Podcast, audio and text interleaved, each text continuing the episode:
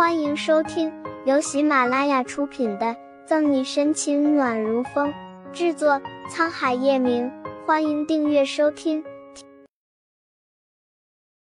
第四百八十八章：讨女孩子欢心三部曲。厨房里的人将手上的东西放下，扯了纸巾擦干净手，这才去开门。看到门口的人时，叶晨玉有点小失落。怎么这么早？那个女人连理都不会理他，怎么会来？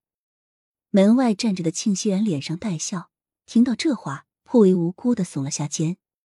我想着这个时间你应该醒了，进来吧。叶晨玉把人请进来，庆熙然换了拖鞋进门，闻到厨房里的味道，好奇的问了一句：“这是什么味道？”经过他提醒，叶晨玉才想起来。厨房还有他准备的早餐，反手将门关上。叶晨玉不顾身后好友一副看好戏的神色，面无表情，直接走向厨房。庆熙然摸了摸鼻子，来得早不如来得巧，看来他又有机会吃叶大 boss 做的早餐了。叶晨玉将早餐端过来时，庆熙然瞥了一眼，见成色不错，挑起眉梢笑了一下。笑什么？要吃自己做去。叶晨玉端着餐盘在餐桌上坐下，听见笑声，扭头看了一眼坐在沙发上一脸笑容的庆熙然。庆熙然撇撇嘴：“不吃就不吃嘛？”叶晨玉哼都没哼一声，慢条斯理的吃着自己做的早餐。坐在沙发上的人也不着急，从兜里掏出手机摆弄：“说吧，什么事儿？”叶晨玉将餐盘放好，坐到沙发上。庆熙然并没有急着回答问题，反倒是看叶晨玉脸色不太好，斟酌了一番，这几日也没听说叶晨玉公司出了什么事儿。既然不是公事，那就是私事了。难道还是为了那个沈队长的事？回忆以前叶晨玉和他警局那个女朋友相处极为愉悦，没少喂他狗粮，自己还单身一个人。现在却见叶晨玉生无可生，恋无可恋的样子。庆熙然不知道是该幸灾乐祸还是幸灾乐祸。想起前次自己擅作主张把左心言带去银河酒吧，庆熙然摸了摸下巴：“你是不是又跟你家那位沈队长吵架了？”话音刚落，叶晨玉脸色就变了。庆熙然赶在他发怒前，连忙安抚：“先别急着生气，等我说完。”叶晨玉略有发泄的切着面包。手上的青劲因为隐忍的怒气暴起，庆熙然清了清嗓子：“你看你这么大的怒气，女孩子嘛，都是要哄的。你整天冷冰冰的板着脸，有几个受得了你？”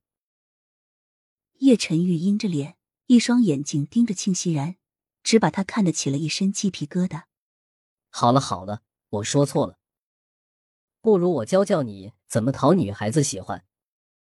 庆熙然得意的拍着大腿，不怕死，进见良策。叶晨玉嘴角微抽，看着兴致勃勃的人，面上不耐，实则注意力都在庆熙然身上。庆熙然则已经开始跟他讲讨女孩子欢心三部曲。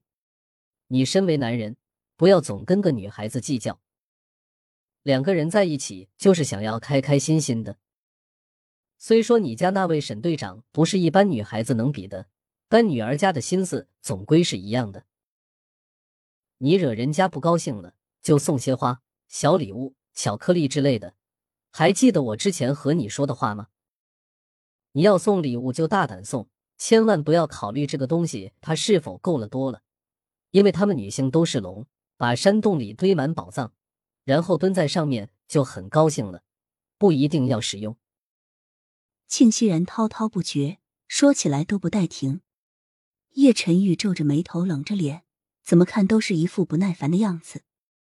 看着庆熙然说的兴起，叶晨玉也没有打断他，但不知道听进去多少。好不容易庆熙然消停了，叶晨玉端起桌上的茶，谢谢。庆熙然不客气的伸过手，自己倒。错过庆熙然的大掌，叶晨玉呷了一口。庆熙然眼睛一抽。踹死叶晨玉的心思都有了，感情他这是皇帝不记太监急事吧？不过看着叶晨玉的脸色，好像的确缓和了一些，但庆熙然也拿不准他刚说的那些，人家有没有听进去。本集结束了，不要走开，精彩马上回来。